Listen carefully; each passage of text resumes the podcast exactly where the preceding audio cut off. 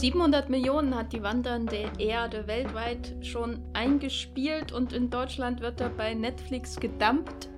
Äh, wir reden heute über den großen Science-Fiction-Blockbuster aus China und neben mir sitzt wie immer der Matthias von das Filmfilter. Hallo. Und ich bin die Jenny von thegaffer.de. Außerdem äh, spricht Matthias über Fighting with My Family äh, von äh, The Rock, über Paige und ihren biografischen Hintergrund und ich rede über Vincent Minnellis Verdammt sind sie alle slash Some Came Running. Bevor es jetzt aber losgeht mit dem Wollmilchcast, mit dem 72. an der Zahl, wollte ich nur noch kurz darauf hinweisen, dass alle Game of Thrones Fans unter unseren Hörern auf jeden Fall sich den Pewcast mal abonnieren sollten bei iTunes oder wo auch immer ihr Podcasts hört, denn äh, Matthias und ich sind da auch immer jede Woche, um über die neueste Staffel von Game of Thrones zu sprechen. Äh, hört euch das auf jeden Fall mal an, es lohnt sich. Der Pewcast über Game of Thrones. Und jetzt geht's weiter mit dem Wollmilchcast. Viel Spaß!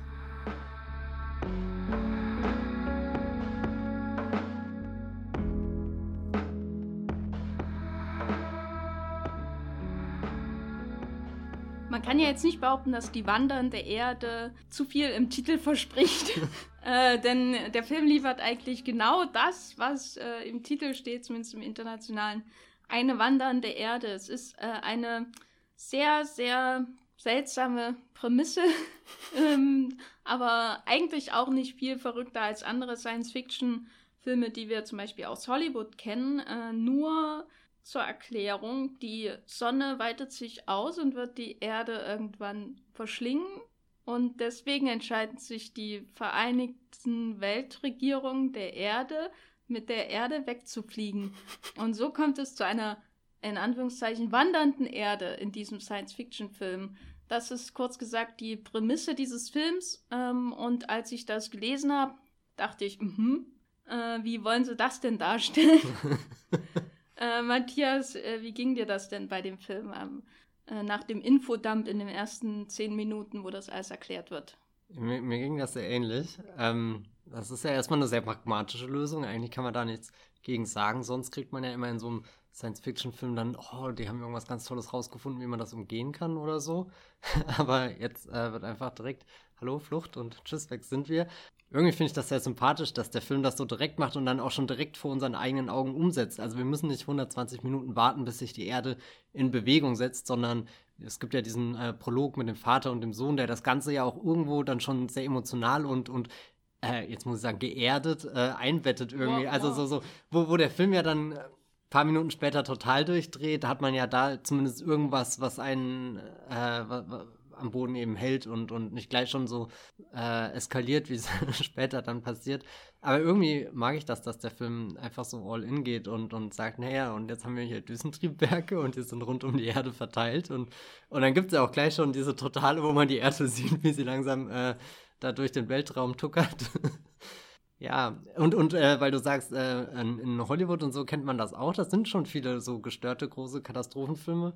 Aber keiner, der, der so weit geht eigentlich. Also so selbst Armageddon irgendwie sprengt ja den Asteroid vorher und, und irgendwie jetzt äh, als letzter großer dieser total verrückten Katastrophenfilme war ja äh, Geostorm mit Gerard Butler. Und das Enttäuschendste war, dass der ja den Geostorm hat nie wahr werden lassen. Wir haben das nie wirklich gesehen. Es gibt nicht? zwar dann. Ich habe ja, den nicht gesehen. Wie, was soll nicht mit dem äh, Geostorm habe ich Ach, krass. gesehen, nein. Äh, das sieht man nicht ja. in Geostorm, in Geostorm. Ja, also du kriegst zwar die ganzen Anzeichen und so und das dann, da sind sie auch irgendwo auf der Welt, wo dann schon, schon eine Eiszeit oder was auch immer ist. Aber der eigentliche Geostorm und, und klar, es kommen auch Flutwellen und so, aber, aber es kommt halt nie, also so irgendwie gewinnt der Film halt in der Verhinderung der absoluten Katastrophe. Im, im Endeffekt ist ja äh, die Wandern der Erde auch eine Vorsichtsmaßnahme, weil die Katastrophe passiert ja nicht, dass, dass wir sehen, wie die Sonne hier, äh, die ja zum Zwerg oder irgendwas wird, äh, dann hier sich das halbe Universum verschlingt wie so ein, so ein Das Sonnensystem das, nur. Ja, man, man kann ja hier schon. Stimmt, das Sequel, im Sequel verschlingt dann das Universum. Es wird immer größer, weißt du, es ist wie so, so, so ein kleines Monster, was sich den, den Magen vollschlägt und nicht genug kriegen kann, so ein, oh, so ein, ein Vielfraß. Was? Ein Pad ich rede hier von Monster und deine erste Assoziation ist Paddington. Stell dir die Sonne als Paddington vor. Ja, das wäre süß die die ganzen Planeten einen nach dem anderen auf sein Brot schmiert. das wäre doch großartig. Ja. und dann so, so seinen Hut hochhebt und oh, heute ist der Mars dran. Und Jupiter hat gestern schon sehr lecker geschmeckt. Mm. Ja, ich, Jedenfalls die wandernde Erde. Ja, ich dachte auch am Anfang, was, was zum Teufel, aber da das auch so schnell abgehandelt wird in diesem Infodump am Anfang, hatte ich dann überhaupt keine Probleme. Vor allem ist es ja spannend, dass sie ähm, im, quasi schon in den ersten Minuten dieses riesige Bild der wirklich wandernden Erde vorstellen, man sich dann irgendwie die ganze Zeit fragt, oder zumindest ging es mir so, wie wollen sie das denn jetzt noch toppen? Und das machen sie ja dann auch tatsächlich noch am Ende. Ähm, und wir werden hier die wandernde Erde auf jeden Fall spoilern, also ähm, seid vorgewarnt. Mhm. ihr könnt den Film ja jetzt bei Netflix schauen. Äh, Kurzfrage, hättest du den gerne im Kino gesehen oder war Netflix schon in Ordnung? Na, nachdem ich gerade eben auch erfahren habe, dass er in 3D zu sehen gewesen wäre. Das ist schon ein Film, glaube ich, der da äh, gut hätte von äh, leben können. Ich fand es in dem ähm, Punkt jetzt gar nicht so schlimm, den auf, einem, auf meinem Laptop zu schauen, ähm, weil ich so jetzt nicht so ein großes Problem hatte, zwischen den ähm, Untertiteln und den Bildern zu wechseln. Das habe ich manchmal bei Kinofilmen, finde ich das manchmal schwieriger, weil ich ja auch immer relativ weit vorne sitze äh, wenn du so riesen Bilder hast und du musst die ganze Zeit auf Untertitel achten und die Bilder wechseln so schnell, während das beim Laptop, äh, was wahrscheinlich eine fast schon anstößige Art ist, einen Film namens Die wandernde Erde zu schauen, äh, gar nicht so schlimm war, da hinterher zu kommen. Du hattest im Vorgespräch gesagt, dass der Film äh, nämlich eine etwas ähm, geringe Aufmerksamkeitsspanne hat. Ähm, kannst du das an einem, an, anhand eines Beispiels ja, darlegen? Ja, ich, ich weiß gar nicht, ob ich das vorhin so richtig gesagt habe. Ich glaube, was ich eigentlich sagen wollte, ist, dass es mir schwerfällt, irgendwie mich bei dem Film zu konzentrieren auf das, was passiert, weil eben super viel gleichzeitig passiert und, und er, er geizt ja einfach nicht mit, mit Dingen, die durch die Luft fliegen und, und ähm, dann habe ich vorhin auch schon einen anderen Vergleich gebracht hier mit, dass ich manchmal an Fury Road denken musste und so. Und der ist da viel konzentrierter und viel klarer, obwohl ja auch die ganze Zeit der Film in Bewegung ist und verschiedene Fahrzeuge da durchrasen, aber, aber irgendwie bei Die Wandernde Erde habe ich immer wieder gemerkt, wie ich das gucke, wie mir die Kinnlade irgendwie runterfällt, dann staune ich und dann drifte ich total ab und setze erst irgendwie so eine Minute später wieder ein und habe die Orientierung verloren, wo ich in diesem riesengroßen äh, Film bin. Und du hast ja vorhin hier auf der Landkarte auch sehr schön äh, die, die Strecke mal äh, kurz abgezeichnet. Wir machen ja schon eine halbe Weltreise. Also so während die Erde auf der Reise ist, machen die Menschen auf der Erde. Oh Gott, das ist so. Genau, so die sind, glaube ich, am Anfang da war ich mir jetzt nicht so sicher, aber ich glaube, sie sind am Anfang halt in dieser Beijing Underground City oder so. Da ist der junge Mann äh, mit seiner ähm, Adoptivschwester und ihrem Opa. Äh, die sind dort und der junge Mann klaut dann äh, mit der Schwester das, diesen Laster von dem Opa und dann wollen sie, sie mal eine Spritztour machen und genau in dem Moment beginnt quasi der Untergang der Welt, weil nämlich die Anziehungskraft von Jupiter, die die Erde braucht, um diesen Schwung zu bekommen, um das Sonnensystem zu verlassen, vielleicht äh, zu Erdbeben auf der um plattentektonischen Verschiebung auf der Erde führt. Egal, auf jeden Fall Erdbeben, bum bum. Äh, und dann beginnt quasi genau in dem Moment die Katastrophe, wo sie diese Spritztour machen. Und ähm, auf, also bei Beijing war ich mir nicht so sicher, ob sie wirklich am Anfang in Beijing sind, aber auf jeden Fall machen sie dann eine Reise von äh, über Shanghai, was dann einen großen, äh, großes Setpiece äh, ausmacht, wo sie diesen eingefrorenen ähm, Wolkenkratzer in Shanghai quasi die hochklettern, einfach so. Da ist zum Glück kein Wasser in den äh, äh, Fahrstuhlschacht reingeflossen, um zu gefrieren. Die, die sind einfach gut gebaut. Ja, die sind wasserdicht, auf jeden Fall. Ähm, und dann geht es weiter ähm, Richtung Süden, äh, nämlich nach äh, Huangzhou war das, glaube ich, auf jeden Fall an die Südküste äh, von China. Und dann, äh, das, das letzte Drittel spielt dann in Indonesien, nämlich Sulawesi. Und das machen sie alles mit ihrem ähm, offensichtlich sehr äh, benzinstarken oder was auch immer sie da für eine Energiequelle haben, weil Sonne kann es ja nicht sein, äh, äh, äh, Laster, den sie da haben. Hm. Und das Und ist quasi die, das muss man sich ja so vorstellen, als würde man wahrscheinlich von äh, New York bis nach Havanna fahren, also Havanna, Kuba, äh, so in der Art. zum Glück das, zum Glück, ne, muss man ja sagen, ist das Meer zugefroren, sonst hätten sie echt Probleme gehabt da nach Indonesien zu kommen. Aber das ist, musste ich mir auch, als ich so drin saß, also drin saß heißt auf meinem Bett mit meinem Laptop, äh, in dem Film habe ich ja zwischendrin auf Pause gedrückt und dann mal ähm, geguckt, wo liegt denn eigentlich jetzt genau Sulawesi. Äh, und das hat mir dann schon geholfen, muss ich sagen, weil ich fand mit der Geografie, das war manchmal echt ein bisschen verwirrend, äh, wo rennen sie jetzt hin und so, weil dann kommt ja mittendrin diese Spezialrettungseinheit, die den äh, Laster quasi reklamiert und sagt, wir müssen jetzt diesen Energiekern äh, nach äh, Shanghai bringen oder Huangzhou. Naja, sie müssen das jedenfalls irgendwo hinbringen. Und dann schießt mittendrin jemand mit einer Feuerwaffe auf den Energiekern. Und da dachte ich, ja. Ich ja. war einfach froh, dass es immer weiterging. So, egal ja. was die gemacht haben, egal welcher, welches Triebwerk wo angeschaltet werden musste, Hauptsache da war irgendwas am Poltern. Genau. Also ich hatte jetzt nicht so große Probleme, ähm, da die Übersicht zu behalten. Aber ich verstehe absolut, was du meinst, äh, wenn, wenn, du den Film auch mit Mad Max und so ähm, vergleichst, weil ja wirklich ähm, ständig irgendjemand irgendwo hinrast und diese Abstecher in den Weltraum zum Vater dieses jungen Mannes, die, die beide ein bisschen entfremdet sind, weil, naja, er hat halt 17 Jahre nicht mit ihm gesprochen, ähm, kann passieren, äh, nämlich der von äh, Wu Jing gespielt wird. Äh, das fand ich dann immer sehr entspannt. Ähm, selbst dann in diesen Krisenmomenten, wo dann der, der Halverschnitt kommt, äh, der Moss hier heißt, mit dem roten Augen, mit dem roten Auge, da fand ich das irgendwie entspannt, dass man mal nicht in einem Schneesturm gerade steckt oder irgendwie ein Haus auseinanderbricht oder Magma aus der Erde tritt oder so, äh, sondern einfach ein Dude mit einem verrückten Computer rumredet. Man, man, könnte eigentlich sagen, der Vater hat es sich sehr einfach gemacht und ist da einfach schön schnell hoch auf die internationale Raumstation geflogen, während unten auf der Erde echt die Hölle ausbricht. Hat eindeutig die einzige richtige Entscheidung in dem Film getroffen, würde ich mal sagen. Ähm, genau, dann haben wir also diesen wechselnde, diese wechselnden Schauplätze und so wie der Film diese Schauplätze wechselt, wechselt er ja auch so ein bisschen seine Einflüsse, um das mal zurückhaltend zu sagen. Also das wurde ja auch in der Besprechung über die wandernde Erde oft erwähnt, dass er sehr viel auf so ähm, Klischees aus Hollywood-Filmen auch setzt. Und ich konnte das teilweise auch nachvollziehen. Ja, insbesondere die, die Vaterfigur erinnert natürlich auch ein bisschen an Bruce Willis in ähm, Armageddon zum Beispiel. Und äh, mich hat der Film im Ganzen, aber wenn überhaupt, vor allem an Roland Emmerich hm. erinnert, aber an die Sache, die ich an Roland Emmerich einfach mag, nämlich dass er ja auch diesen Can-Do-Spirit hat, dieses, er hat die absurdeste äh, Grundidee und zieht das durch, als wäre das das Normalste auf der Welt. Äh, an wen hat es dich erinnert?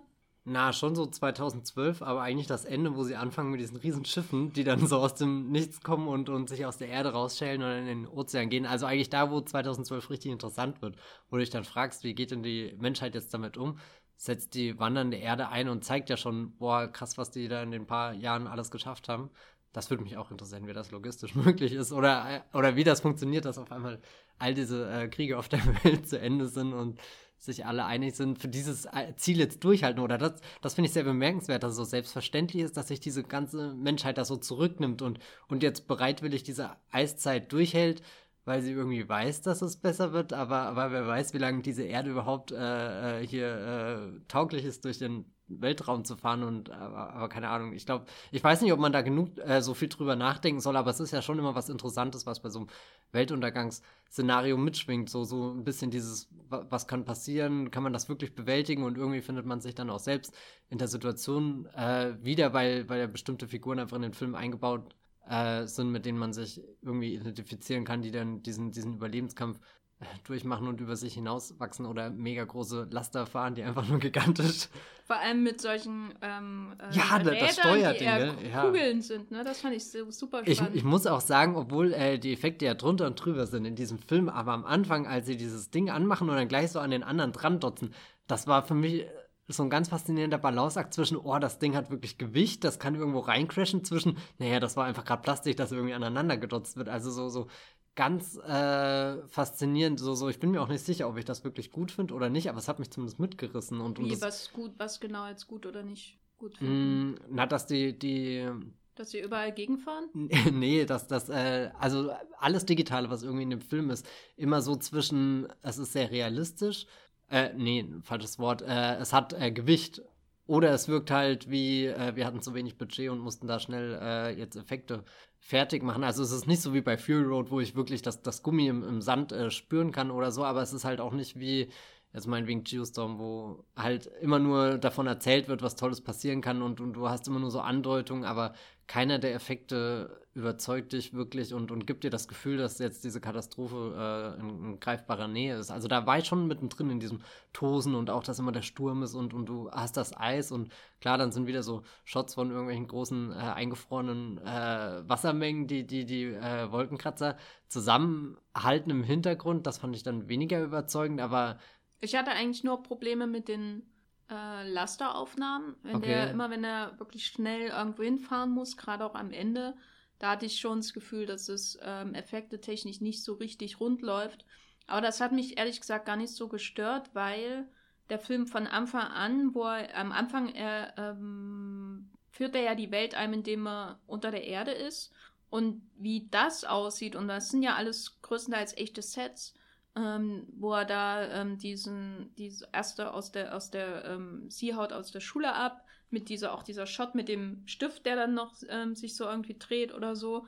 Äh, und dann äh, sind sie da unten bei dem Schmuggel, Schmuggler, Schwarzmarkt, Händler, der da diese Anzüge verkauft und so. Und wie, wie die Kamera sich da, ähm, da durch äh, kämpft durch diese Welt und überall so reinguckt. Man hat immer das Gefühl, sie will gleich irgendwo bei einem äh, Essensstand halten und mal kosten oder so und mal da reinschauen, mal da reinschauen. Das ging alles natürlich ein bisschen schnell und war manchmal vielleicht auch ein bisschen too much.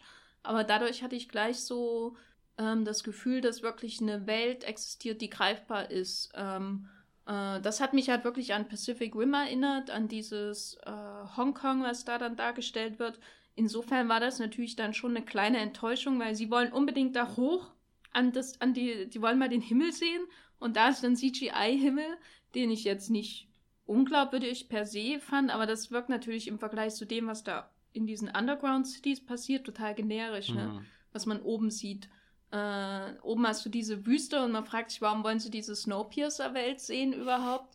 Äh, und unten hast du diese turbulente Welt mit lauter bizarren Charakteren, die äh, irgendwelche mit irgendwelchen Kugeln äh, ähm, handeln, die man, die sich im Nu selbst aufblasen und Räume füllen können. Fand ich auch sehr lustig, diesen Einfall, was, was ja später auch nochmal aufgegriffen wird.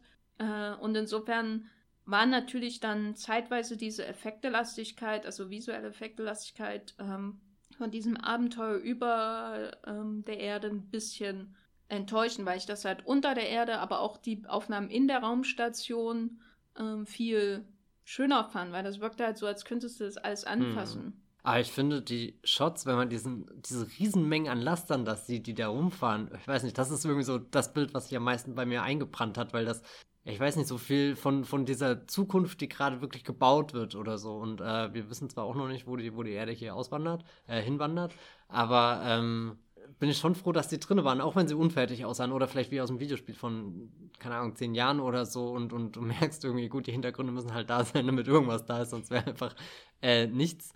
Ich glaube, in dem Fall ist mir deutlich wichtiger, was sie zeigen, anstelle wie sie, wie sie umgesetzt sind, weil äh, die wandernde Erde ja doch ganz viele tolle Bilder heraufbeschwört, die man, wo ich, wo ich mich einfach noch nicht satt gesehen habe. Ja, also wenn man erstmal über diese Eiswüste hinweg ist, dann kommen halt so Roland Emmerich-Sequenzen, also wie dieses, sie müssen da jetzt diesen Fahrstuhlschacht hochklettern, wo der Film dann irgendwie auch sich total ungeduldig zeigt und man sieht nicht mal, wie sie in das Haus hineinkommen, weil das wäre eigentlich meine wichtigste Frage. Da ist irgendwie ein komplett vereistes Hochhaus, wie kommen sie da eigentlich rein? Aber dann ist es so, ja, Schnitt und jetzt sind sie da und klettern schon fleißig da hoch. Keine Ahnung, wie sie das geschafft haben. Ähm, fand ich jetzt auch nicht so störend, aber das gibt für mich irgendwie so den Geist des Filmes ein bisschen wieder, ne? dass man recht pragmatisch von einem Schaubild zum nächsten hüpft und äh, wenn der Weg dazwischen zu lang ist oder zu kompliziert oder man da was erklären muss, dann wird es halt einfach übersprungen. Ähm, und äh, letztendlich hat er aber doch größere Bilder als was jetzt ein Emmerich zum Beispiel insbesondere in seinen Filmen nach Independence Day so heraus zaubert. Also bei Independence Day würde ich noch sagen, dass ähm, zum Beispiel diese Szenen, wo die ähm, Schiffe zum ersten Mal auftauchen am Himmel über Los Angeles oder New York zum Beispiel und dann diese Energiestrahlen in die Hochhäuser hineinfahren, das sind schon, oder das Weiße Haus explodiert, das sind schon Emmerich-Bilder, die sich, die ikonisch irgendwie sind, weil einfach durch ihre Wucht, ohne dass es viel jetzt mit der Bildgestaltung selbst eigentlich zu tun hat, ne, also ist einfach so was, wurde, was du 1900, wann kam man, 96 oder so, mhm. äh, wahrscheinlich noch nie so gesehen hast.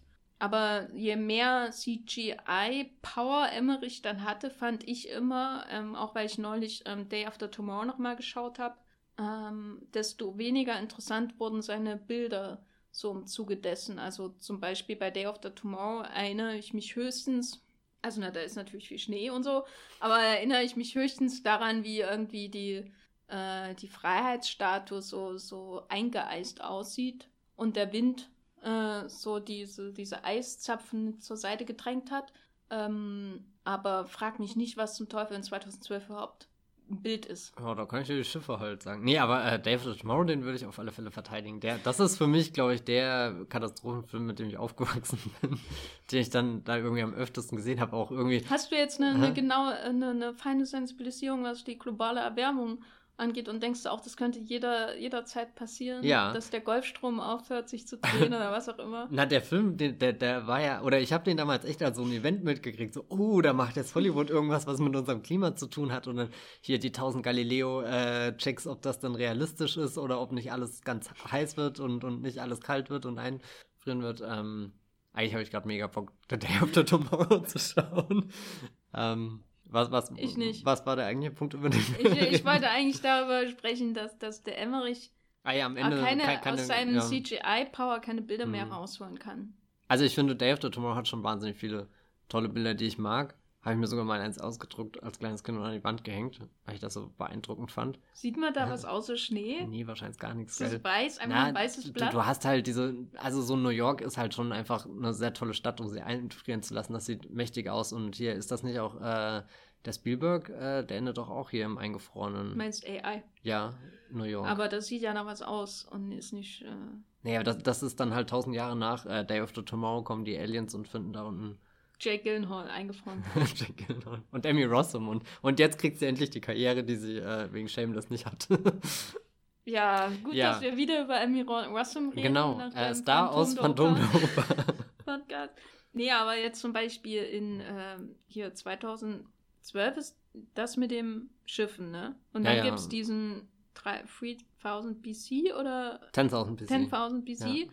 Äh, und hat er nicht dann noch was gemacht? Independence Day 2? Er hat noch den, den Shakespeare-Film gemacht, aber ich glaube, der war jetzt nicht so der ja. Reißer. Mhm. Den war ich ganz okay.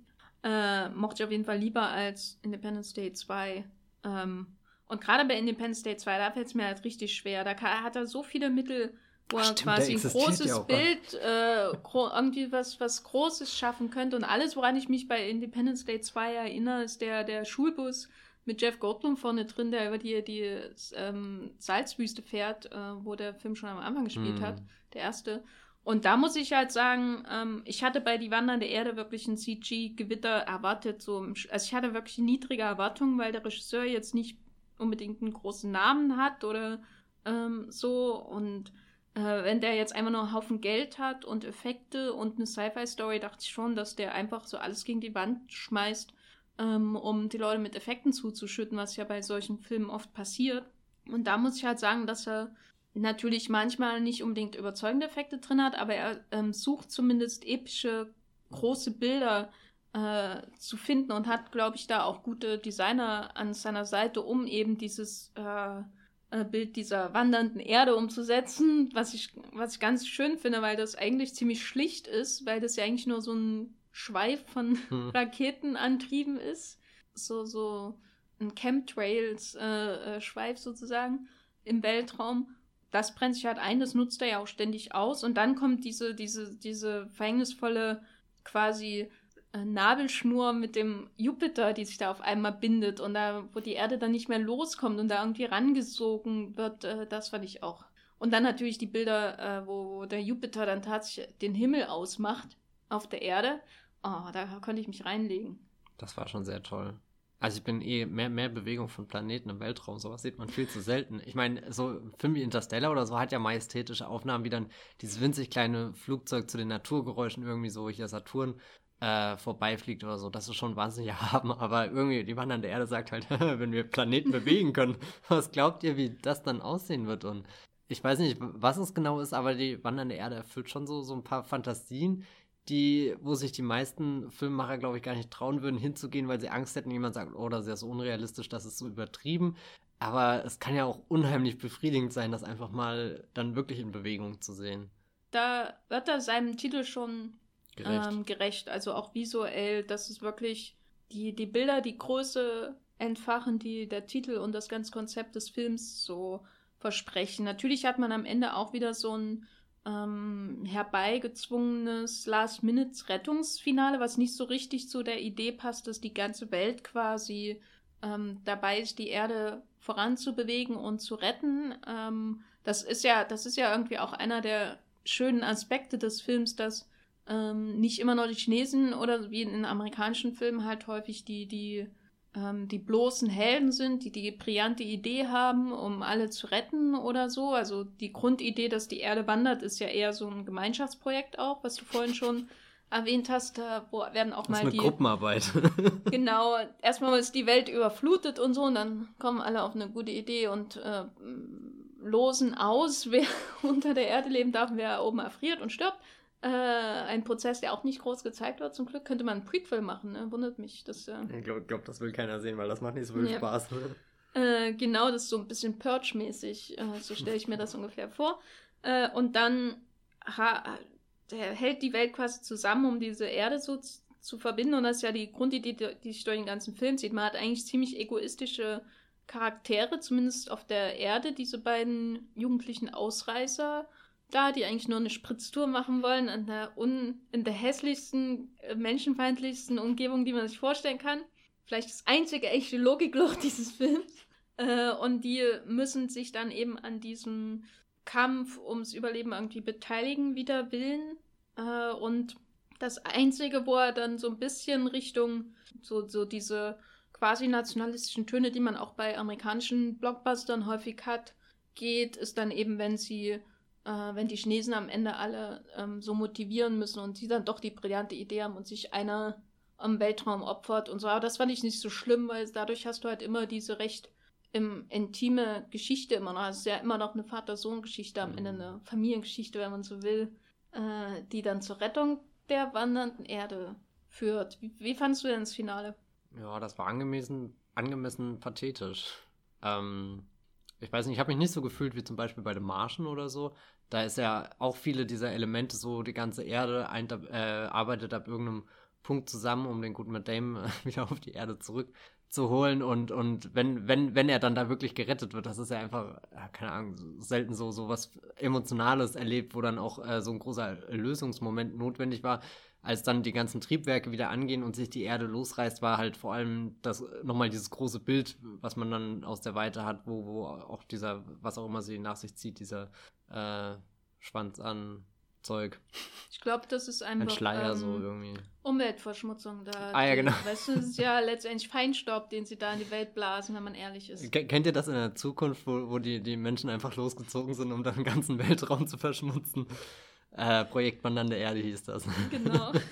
ja, ähm, ich finde, nach all dem, dem Krawall war das schon so, so ein Ende, was irgendwie dazugepasst hat, aber jetzt nichts, was, was mich irgendwie berührt hat. Also so, da bin ich äh, leider komplett raus bei dem Film. Da bin ich dann eher in, in so einem sowas Schaulustigen, wie man dann halt auch eben im Roland Emmerich-Film weiterguckt, da, da ist ja auch abgesehen von, ja, ich weiß nicht, ob ich zu einem Roland Emmerich-Film wirklich große Gefühle aufbauen kann. Heute ist unser Independence Day. Ja, ich, also so, so, da muss ich gestehen, da packt mich Armageddon tatsächlich mehr. Ähm, also so Armageddon. Aber da finde ich es immer so erzwungen bei, bei, bei Bay. Ja, ich, ich weiß nicht, ich kann mich dran erinnern, wie ich irgendwie mal Armageddon im Fernsehen nachmittags gesehen habe und gar nicht verstanden habe, warum ich da jetzt am Ende weine. Und, und als kleines Kind dachte ich irgendwie, hä, das ist doch so ein amerikanischer, pathetischer Film, warum weinst du da jetzt, Matthias? Und dann äh, habe ich einfach gemerkt, ja, irgendwie mache ich es halt einfach und das ist auch okay. Es hat mich irgendwie dann gepackt. Ähm, ich fand, äh, ich bin ja immer Team Deep Impact, also der Film, der gegen den habe ich leider viel zu spät erst gesehen. Hat. Und den fand ich halt richtig äh, berührend, weil da ja auch ein paar Leute sterben mm. äh, und das unfreiwillig, äh, aber eben irgendwie noch mal zu sich finden kurz vorher und äh, zu ihren äh, ähm, misslungenen Beziehungen und so. Und bei, bei Independence Day fand ich es auch immer erstaunlich berührend, wenn da irgendwie die, ist das die Frau des Präsidenten, äh, die da irgendwie verletzt am Lagerfeuer dann äh, kurz telefoniert? Also ja, da sterben ja auch hin und wieder Leute. Und der Hund äh, stirbt beinahe, als er vorm Feuer wegrennt und so. Das hat mich schon tief beeindruckt damals und berührt. Ähm, aber jetzt die Rede von Bill Pullman nicht unbedingt, muss schon sagen. Ich wollte danach nicht in die Air Force eintreten, was, glaube ich, der Sinn des Ganzen war. Ähm, bei Die Wandernde Erde muss ich sagen, dass mich insofern berührt hat, als die, die Vater-Sohn-Geschichte für mich jetzt nicht besonders ähm, glaubhaft war letztendlich, weil das war eben so ein bisschen. Viel auf so äh, Opfer getrimmt irgendwie, hatte ich so das Gefühl. Viel was? Viel auf Opfer getrimmt und. und ja, aber dieser ganz Konflikt, meine ich jetzt, zwischen den beiden, den fand ich halt nicht glaubwürdig, weil der Vater ist da im Himmel. Äh, also ich fand diese Geschichte immer schön, die man dann hört, wenn er irgendwie sagt, hier, du musst nach oben schauen, da bin ich irgendwo in den Sternen. Das fand ich irgendwie schön, aber dieser Konflikt und dass der Sohn den Vater hasst, das fand ich an Haaren herbeigezogen. Ähm, vor allem, weil man Wu Jing äh, äh, nicht hassen kann. Das ist unmöglich. Tut mir leid. Ähm, selbst wenn man Wolf Warrior 2 menschenverachtend und nationalistisch findet. Ich mag den einfach, der ist so sympathisch, der Typ. Äh, und äh, das war für mich dann deswegen auch die Idealbesetzung des Vaters, der äh, ja auch ein bisschen vermenschlicht wird durch die Beziehung mit diesem äh, Wodka-Russen. Äh, und der, der Wodka-Russe, das ist sein, sein Name. Seine Rollenbezeichnung. Mhm. Äh, und deswegen fand ich das per se schon berührend, dass sich Wu Jing opfert für die Welt. Das ist so. Und ich war generell überrascht, dass es so eine große Rolle hat, weil er wird irgendwie am Anfang nur als Special Guest da geführt und hat dann noch mal eine extra Danksagung am Ende, äh, weil er auch in den Film mit investiert hat. Und ich war einmal überrascht, dass seine Rolle so groß ist. Ich dachte, er ist wirklich nur ein Guest-Star und stirbt gleich in den ersten 30 Minuten oder so, weil er sich irgendwie. Der, der Brian Cranston in Godzilla. Genau. Äh, oder schlimmer noch, Juliette Binoche in Godzilla. Ah ja, stimmt. äh, und deswegen fand ich es schon durchaus berührend. Aber es ist jetzt mir jetzt auch nicht äh, an, ans Herz gegangen, jetzt so tief ans Herz gegangen.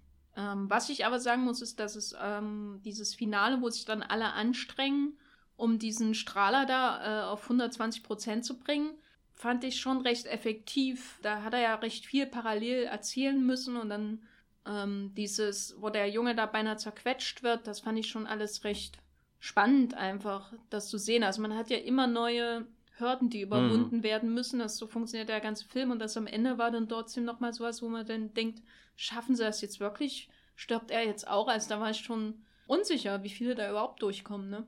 Und er ist ja ziemlich ausgewogen. Also er, er, hat nicht diese Krankheit, dass alle überleben müssen, sondern es geht ja viel kaputt in dem Film. Da ist er schon sehr, sehr schonungslos. Ähm, aber jetzt auch nicht, dass er sich da besonders dran labt oder, oder irgendwie einen perversen Reiz da ausmacht, die die Menschen auf möglichst grausame Art und Weise äh, scheitern zu lassen, in, im Moment, wo, wo die Hoffnung am geringsten ist. Ja, keine Ahnung. Eher, eher so, äh, er wirkt wie so ein Computerspiel, durch das man ganz gut durchrennen kann, wenn man auf äh, Stufe leicht spielt und trotzdem ein paar Mal stirbt, weil es gibt halt einfach so Sprünge, die schafft man nicht und dann muss man eben nochmal starten und das ist so ungefähr die Hürde, mit der man da durchläuft. Aber eigentlich finde ich das angenehm, weil ich Computerspiele immer so spiele. okay, dann wissen wir das jetzt auch. Aber wie viele Computerspiele ja. spielst du, wo äh, mittendrin, äh, mittendrin äh, eine Roboterstimme äh, sagt, hier laut der Konvention XYZ äh, in Paragraph 37c äh, heißt es, dass äh, äh, das Projekt Telios wird jetzt aus. Äh, äh, so, wird so, jetzt so ein Spiel würde ich abbrechen, bevor der Vorspann durch ist. Weil das fände ich schon interessant. Ähm, hm. Wir haben ja gesagt, dass der Film sich ähm, durchaus auch bei ähm, Hollywood oder englischsprachigen Filmen bedient, so was bestimmte Aspekte angeht.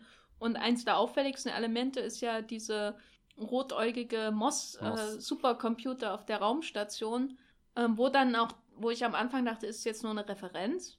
Äh, und dann dachte, oh mein Gott, sie gehen jetzt wirklich diesen Weg, dass der auch ne, irgendwie so selbstbestimmt wird und äh, versucht, Wu Jing äh, einzuschläfern da in dieser Kapsel. Und dann schlägt der Film aber trotzdem ein paar Haken. Äh, das fand ich eigentlich ganz nett. Generell auch, dass diese ganze, äh, dass obwohl die, die Erde ja wirklich rausgerissen wird, dass trotzdem noch so unfassbar viele äh, Gesetze und Bürokratie irgendwie herrscht, was ja klar ist, irgendwie muss ja dieses ganze Projekt Wandernde Erde gestemmt werden. Das kann man nicht einfach so machen oder, oder nicht einfach darauf hoffen, dass die Menschen guten Willens sind und da mitarbeiten. Das braucht dann schon strenge Regeln, was den Film aber dann teilweise auch ein bisschen in so eine, so eine kleine Dystopie verwandelt. Äh, was ja auch eben, äh, wir haben vorhin drüber gescherzt, äh, als hier äh, der, der, der Laster von den äh, von diesem äh, Einsatztrupp quasi in Anführungsstrichen enteignet oder, oder wieder zurückgenommen wird, das ist ja schon wie so ein drastischer Moment irgendwie inszeniert. Erst sind da hier die, die Kids, die, die endlich Freiheit haben, hier ihren Roadtrip machen, ob das jetzt einen Sinn ergibt oder nicht. Ich weiß nicht, vielleicht ist das halt irgendwas, was man in naher Zukunft machen wird, da durch die, die Eiswüste.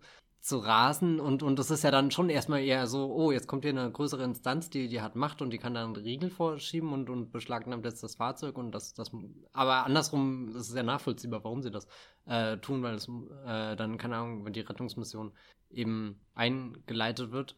Finde ich sehr interessant, diese Gratwanderung, dass, dass er auf der einen Seite so, so alle Regeln der Schwerkraft über Bord wirft und, und keine Ahnung, Erdrotation und weiß nicht was aufgibt und mit Düsen hier äh, die Erde durchs, äh, durch den Weltraum bewegt, aber andererseits äh, doch ein sehr, sehr striktes, strenges System hat und, und ganz viele Hierarchien ja auch irgendwie vorstellt. Äh, schon, schon allein eben, wer, wer lebt unter der Erde, was du ja vorhin schon hier angedeutet hast. Und dann geht ja bis hoch quasi die, die Leute, die irgendwie auf die Raumstation gekommen sind und jeder hat hier so seine, seine kleine Rolle zu spielen.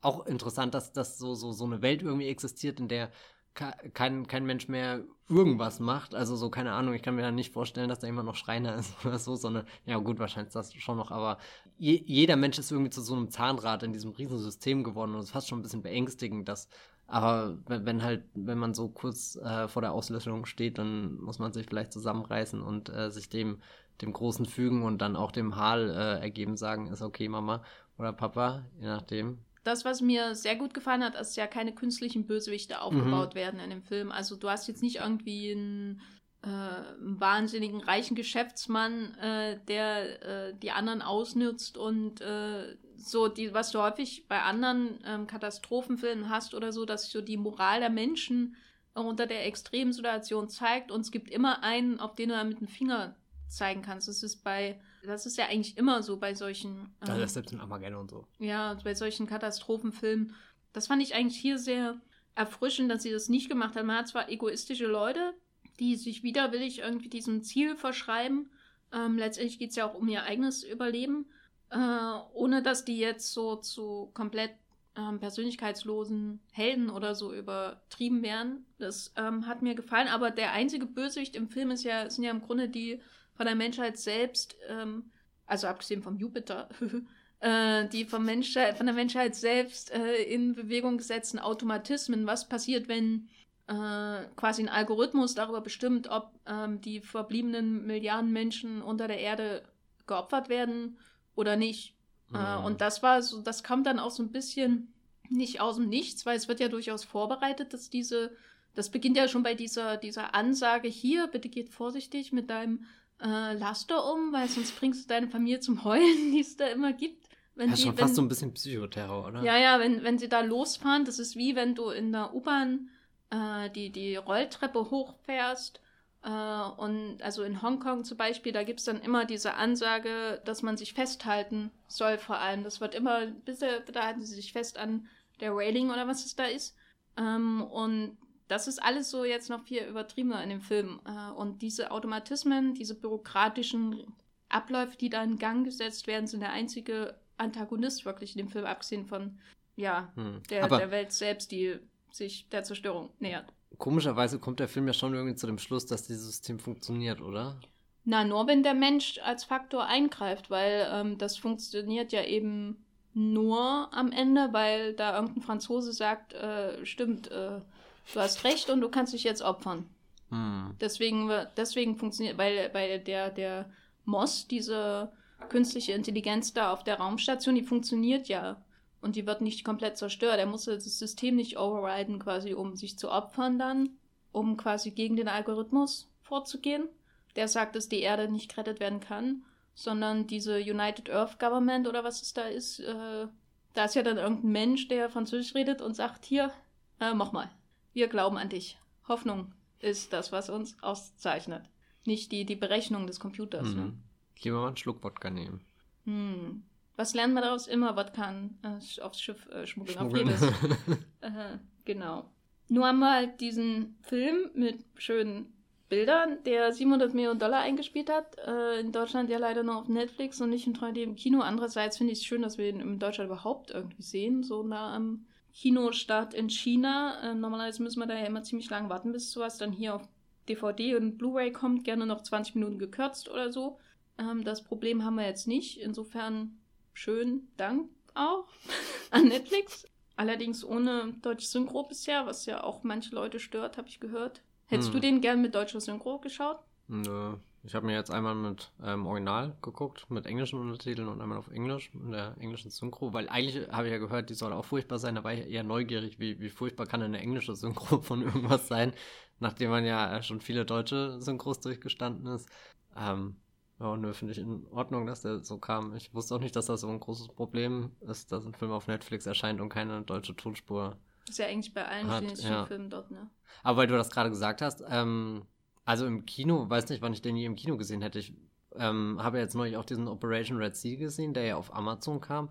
Und das ist ja schon schön, dass die zumindest so ziemlich zeitig äh, hier irgendwie äh, aufkreuzen und dann zumindest in der Bubble, in der ich bin, einen Einschlag hinterlassen. Also so sind jetzt nicht, also ich habe weniger Leute jetzt reden hören über den The Last Summer, der ist zum Beispiel am Freitag hier mit äh, KJ Apper aus Riverdale, weil der halt schon wieder zu äh, äh, perfekt an dieses Netflix-System angepasst ist. Ich kann mittlerweile gar nicht mehr unterscheiden, welche Romcom ist jetzt welche, was ich auch irgendwie ein bisschen schade finde, weil eigentlich mag ich Romcoms und äh, habe irgendwie in den letzten Kinojahren immer eine gefunden, die mir besonders gefallen hat und irgendwie habe ich bei Netflix jetzt schon dieses Jahr mehr gesehen als in den fünf Kinojahren davor, aber kann dir keine irgendwie sagen, die hatte das tolle oder, oder da mochte ich äh, diesen Beat sehr schön. Und Operation Red Sea und jetzt auch äh, Wandering Earth, also die wandernde Erde, äh, sind ja beide Gesprächsthema gewesen. Ja, wobei Operation Red Sea finde ich besser. Ach so, ja, kann, nee, ich wollte jetzt gar kein Qualifikation. Nee, nee, nee, ich meine einfach nur, dass ich sie jetzt gesehen habe. Äh, Wäre wahrscheinlich anders nicht so schnell passiert. Ja, ja, nee, ich finde das auch äh, ziemlich gut. Vor allem, wenn sie dann auch in OV angeboten werden. Bei Amazon ist das ja nicht immer so, aber das ist schon so ein selten besungener Fakt, dass äh, bei gerade bei Netflix, aber eben auch Amazon halt viel so asiatisches, äh, asiatische Filme veröffentlicht werden, sowas wie The Night Comes for Us. Da hätte man mhm. ja letztes Jahr wahrscheinlich Monate warten müssen und so kam das quasi Day and Date überall raus und auf einmal hast du, also wenn man schaut, wie lange man auf The Wait warten musste, bevor er dann hier kam, das war schon ähm, sehr schön. Wobei The Raid hat es ja dann wenigstens auch ins Kino geschafft. Das ist halt die Frage, ja, so lohnt sich die Geduldsprobe oder werden wir eh nur mit einer unliebsamen Also wenn man schaut, welche von den wirklich erfolgreichen Blockbustern aus China und nicht irgendwie so, sag ich mal, so leichter zu verkaufende Martial Arts Filme oder so ähm, in Deutschland ins Kino kommen, dann ist es halt sehr deprimierend. Ich glaube, wenn man ihnen, wenn, wenn die normale Auslieferung, äh, also Auslieferung, die normale Verwertungskette wäre wahrscheinlich gewesen, ihn irgendwie beim Fantasy Filmfest hm. mal im IMAX-Kino am Sony Center in Berlin oder sonst wo zu zeigen. So wurde ja auch schon der eine oder andere Zui Haag Blockbuster ähm, gezeigt. Da hat man dann Glück, man sieht ihn kurz, vielleicht sogar in 3D und dann äh, wird er irgendwann auf ähm, DVD verscherbelt oder so. Äh, aber ich glaube, die Wahrscheinlichkeit wäre jetzt sehr gering gewesen, dass hier sich ein Verleih findet. In, in Frankreich mhm. oder so sieht das wahrscheinlich anders aus, weil da die Zuschauerschaft für ähm, chinesische Filme größer ist, erfahrungsgemäß. Aber in Deutschland ist es halt ziemlich trist. Jetzt haben wir halt diesen ersten chinesischen Sci-Fi-Blockbuster, Genuin, so wird er ja auch beworben. Was ist denn so dein Eindruck? Was sagt das denn jetzt über diese chinesische Sci-Fi aus? Oder was, wo könnte es hingehen? Was denkst du? als jemand, der total im Blick des chinesischen Kinos ist. Naja, ist ja der Erste, also ja, ja. kannst du ja überall, also du hast genau dieselbe Datenbasis wie ich. Genau, und, und ich bin jetzt, ich bezeuge die Geburtsstunde des großen äh, äh, chinesischen Science-Fiction-Kinos, also sie positionieren sich ja schon als äh, Leute, die nicht kleine Science-Fiction machen wollen, sondern halt wirklich schon, äh, die haben am Anfang eben gesagt, all in gehen äh, die, die Prämisse ausreizen, vielleicht sogar bis zur Lächerlichkeit, aber vielleicht ist ja genau das, was den Film in so, so einen Hit verwandelt hat. Der ist ja nicht ohne Grund äh, 700 Millionen Dollar eingespielt, was ja auch in China äh, wirklich eine, eine, eine, Marke ist, die man erstmal erreichen muss. Ich weiß nicht, was ist da der fünfter erfolgreichster Film oder so aller Zeiten? Er ist da irgendwie in der Top 5, ja. Ja. Also das ist ja schon Mindestens der Wahnsinn, dass, so. da, da, dass, sie da, dass gleich das erste Projekt so, so, so abgeht, dass es da keinen, keinen Anlauf gab oder irgendwie keine, keine, die gescheitert sind, sondern dass sie da genau einen Nerv getroffen haben. Und mir fällt jetzt auch so von den Science-Fiction-Filmen, die halt jetzt, äh, auf die ich mich dieses Jahr zum Beispiel sehr freue, wäre zum Beispiel der Art Astra oder der Gemini Man von Eng Lee. Und die sehen ja schon eher so aus, als haben sie sich von den, den ganz großen reißerischen Dingen verabschiedet und versuchen da eher, klar, irgendwie budgettechnisch oder so, aber so, so ein bisschen Alternative Ansätze zu finden, beziehungsweise Ad Astra kann man ja noch gar nichts sagen, weil. ja, ob der jemals ins Kino genau, kommt. Genau, ich, ich äh, hoffe, er, er kommt, weil, weil In das. drei Monaten bei Hulu. Ja, oh Gott, nee, aber das könnte ja vielleicht der beste Film aller Zeiten werden oder so. Oder dann halt. Äh, okay. wenn du es sagst. mein, mein, meine Lieblings-Science-Fiction-Ding ist ja eben sowas geworden wie hier diese Filme, die mal im Spätjahr kommen, hier Arrival, äh, Interstellar, ähm, The Martian und so. Und die sind ja alle nicht so groß, die sind alle nicht so übertrieben und, und irgendwie so, Roland Emmerich ist ja auch ein bisschen verschwunden, so gerade mit dem, dem, also als du vorhin hier Independence Day 2 gesagt hast, das ist, ich denke die ganze Zeit drüber nach, hey, was hat denn Roland Emmerich auch noch groß nach 2012 einen Untergangsfilm gemacht? Und ähm, das habe ich total vergessen, dass der da war und das eben, weil er total austauschbar war, irgendwie nur so, so diese ikonischen Raumschiffe des, des Vorgängers nochmal hochgeholt und dann eigentlich mit einem coolen Cast irgendwie, der ja so, so ein paar moderne, äh, moderne. Liam ähm, Hemsworth. Ja, gell, und Micah Monroe, also ich meine, das ist doch eine, eine, coole Spitze eigentlich, um die ja hier nach äh, It Follows war das ja. Ähm, also, das war ihr großer Durchbruch. Ja, es tut mir äh, echt leid für sie, dass sie da so viel Spaß mit Jeff Goldblum am Set hatte und dann irgendwie keine Ahnung, es war großartig, ihren Instagram-Account zu folgen, wie sie sich da auf den Film freut und dann schaut man den Film und denkt, oh, schau, schau. Insofern äh, füllt äh, der chinesische Markt mit diesem Film einfach eine Lücke, die gerade irgendwo klafft. Ich weiß nicht, ob sie wirklich klafft, weil oder oder ob die Leute äh, Science-Fiction-Filme dann doch so so auseinanderklabausern oder so oder ob es einfach nur oh wieder Weltraum und da passiert was Großes. Oder ich weiß auch nicht, ob, ob vielleicht sogar schon sowas wie Avengers Endgame für viele als ein Science-Fiction-Blockbuster durchgeht, weil er irgendwie mit Planeten zu tun hat, weil da auch was Großes mit Raumschiffen und so ich kann mir passiert. vorstellen, sowas wie Transformers ist halt ein ja. Vergleich. Ähm, weil aber die auch in China ziemlich gut gelaufen sind. Hat ja nie dieses, diesen, diesen Weltraumfaktor für mich irgendwie mit drin. Aber da gibt es so einen Teil, heißt der nicht sogar The Dark of the Moon? Ja, ja, Dark, Dark, Dark Side of the Moon, Dark das Side. ist der dritte. Ähm, ne, die haben ja auch schon alle regelmäßig Weltraumszenen. Auch jetzt Bumblebee hatte äh, sehr schöne äh, äh, Weltraumszenen dabei. Also gerade äh, Bumblebee kann man da loben, weil er so, so ein bisschen die, die Verhältnisse im Universum, also so, so irgendwie von der Erde zum nächsten Planeten, wo, wo die, äh, äh, hier die Decepticons hier ihre Pläne schmieden und Signale auffangen, die, die sie dann zu, zur Erde führen und so. Das war schon sehr nett gemacht, aber halt nichts, wo eine Erde durch den Weltraum wandert. Stimmt, das ist das Alleinstellungsmerkmal von die Wandern. Eig eigentlich Erde. gefällt mir auch dieses Bild von der Erde, die hier ihren Hut und ihren Koffer und Regenschirm packt und, oh Leute, ich mach mich mal los Wie hier. Paddington. Ja, gell? Oder? Ja. Die Erde ist eigentlich auch Mantel? nur ein Padding. Ich hoffe, sie hat wirklich Marmeladenbrot eingepackt, mm. weil, weil was ist, wenn die Erde unterwegs verhungert? Was ist, wenn sie wieder zurück zu dem roten Giftzwerg dann geht, der gerade expandiert und, und äh, ja, also es ist schon Wahnsinn, was da alles möglich ist im Universum. Das, was ich mir vielleicht in Zukunft wünsche, ist, dass sie bessere Regisseure noch ähm, engagieren, weil ich glaube, er hat schon, also der Frank Guor, Guor äh, der hat und sein Team, die haben auf jeden Fall einen Sinn für diese großen Bilder, aber so wenn es um das Eingemachte geht, äh, gerade bei dieser Shanghai Fahrstuhlsequenz, das fand ich teilweise schon ziemlich äh, verwirrend irgendwie geschnitten und das war irgendwie so, ach, hier und da hat mir halt irgendwie so ein bisschen so dieses mhm. Handwerk gefehlt, äh, was ich jetzt, das war nur mein Einschub vorhin, äh, Operation Red Sea ist zwar teilweise ganz schön daneben, so rein propagandistisch gesehen, äh, aber der ist so grandios inszeniert von Dante Lam, wo man einfach weiß, der Typ hat schon zehn Filme gemacht und das merkt man in jeder Szene so, wie das geschnitten ist, wie, wie die 25.000 verschiedenen Waffen und Drohnen und Handgranaten und was da alles in dem Film gibt, aufgefahren werden und jeder hat irgendwie ihren eigenen Boost und man, ähm, jede Kampf- oder jede Setpiece ist irgendwie in sich verschieden so. Ähm, und wenn du so jemanden auf einen Science-Fiction-Film, der so wahnsinnig ist in seiner Prämisse wie die Wandern der Erde loslässt, dann kann ich mir echt was Großes vorstellen. Ich würde auch gerne mal einen richtigen Science-Fiction-Film von Tsui Hark sehen oder so, der ähm, ja immer noch sehr stark an seinen Fantasy, äh, seinen historischen Fantasy-Stoffen festhält. Ähm, und wenn man so auf das Blockbuster-Jahr letztes Jahr in China geschaut hat, da gab es ja schon den Trend hinweg von diesen Schwertkampffilmen, die ja seit Hero quasi die, die ähm, also nicht nur diese Schwertkampffilme, sondern generell so Fantasy-Stoffe, die seit Hero äh, von Zhang Yimou irgendwie auch so die äh, Box Office in China sehr stark dominiert haben. Also solche Filme auch wie The Mermaid von Stephen Chow, der ziemlich toll ist, der auch einer der erfolgreichsten Filme aller Zeiten ist. Und letztes Jahr war dann so ein Jahr, wo sowas auf einmal nicht mehr so richtig funktioniert hat in China. Ähm, und das war schon interessant, das zu beobachten, dass eben sowas wie Operation Red Sea ist einer der erfolgreichsten Filme äh, oder vielleicht sogar der erfolgreichste, ja, auf jeden Fall einer der erfolgreichsten Filme letztes Jahr in China gewesen und Dying to Survive, wo, wo es nun wirklich gar keine fliegenden Leute gibt, die sich bekämpfen, sondern nur Leute, die, die ähm, Medikamente schmuggeln äh, aus Indien und so. Also sehr, sehr ähm, sag ich mal, erdverbundener Stoff. Äh, und das war so die, dieser große Trend letztes Jahr in China. Und jetzt kommt hier die wandernde Erde, der erste Science-Fiction-Film. Da könnte ich mir vorstellen, dass da jetzt sofort alle draufspringen und das auch machen. Ähm, das ist ja oft so bei solchen Trends. Ähm, in Hollywood natürlich auch, aber in China geht das alles noch ein bisschen schneller.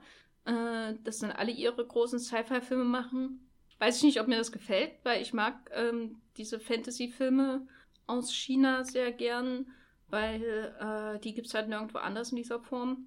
Und ich mag auch Wuxia-Action, wo Leute rumfliegen und sich mit Schwertern äh, bekämpfen. Und es fände ich schade, wenn das jetzt so ein bisschen rausfällt, äh, weil das nicht mehr so viel zieht wie früher. Ähm, Oder die werden jetzt in Hollywood gemacht als nächstes. Ich habe neulich nochmal die Matrix-Trilogie durchgeschaut. Oh, die ist toll, oder? Ähm, das hast du jetzt gesagt. Ja. Äh, und da ist mir wieder aufgefallen, wie, wie wichtig Yuan Wuping für, für den Film ist, der ja die Choreografie gemacht hat und wo ich mir aber auch oft dann dachte, es wäre doch jetzt noch besser, einen richtigen Wuxia-Film zu schauen, wo die Leute nicht schwarze Mäntel anhaben und in der Luft mittendrin stehen bleiben, sondern, weil der, letztendlich ist es ja Wuxia-Action in, in, Matrix. Aber es ist auch mega cool, wenn die in der Luft stehen bleiben und schwarze Mäntel anhaben. Und Sonnenbrillen. Und Sonnenbrillen und Krawatten. Und das ist nicht unbedingt das, was an dem Film best, am besten gealtert ist, würde ich sagen. Uh, da gehen die Meinungen im Wolfigcast ganz weit auseinander. Äh, ja, haben wir noch über Matrix geredet, ja. Guter Film, gute Trilogie. Auch eine gute Science-Fiction-Geschichte, mhm. kann man sagen. Der erste Teil zumindest. Wahnsinn. Also, was die Wachowskis geschaffen haben, das ist wirklich. Damit äh, schließen wir die Wandernde Erde ab. Mein Fazit ist, äh, schaut ihn euch an. Gerne auch im Original, aber Dialoge sind sowieso nicht so wichtig in dem Film. Ich kann sagen, man kann ihn auch zweimal gucken. Aber wird sehr schnell rausgestoßen. So, so, wo du hier Dante Lama erwähnt hast, dachte ich auch irgendwie, ja, Operation Red Sea wusste ich mehr, was los ist. Das ist halt echt ein bodenloser Film. Ach, der ist grandios. Schaut euch Operation Red Sea ja. an. Also Habe ich gelesen bei Movieplot, äh, einer der besten Actionfilme des letzten Jahres. Das habe ich auch gelesen. Und zumindest der Actionanteil stimmt ja, aber was sonst passiert ist. Einer der besten Actionfilme des letzten Jahres. genau.